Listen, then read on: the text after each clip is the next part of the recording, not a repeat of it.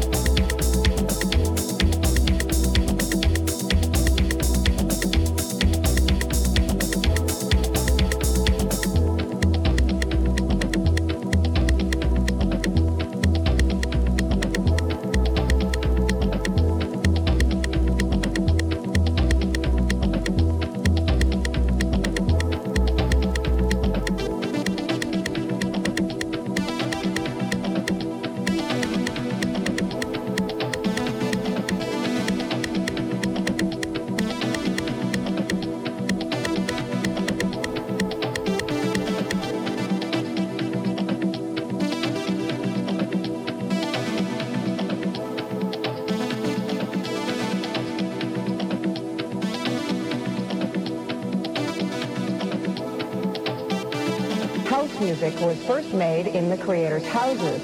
It was also performed at clubs called The Warehouse and Powerhouse. However it got its name, it's one of the hottest things going, and as Jay Levine reports, it may only be a matter of time before house musicians become heroes in their own home.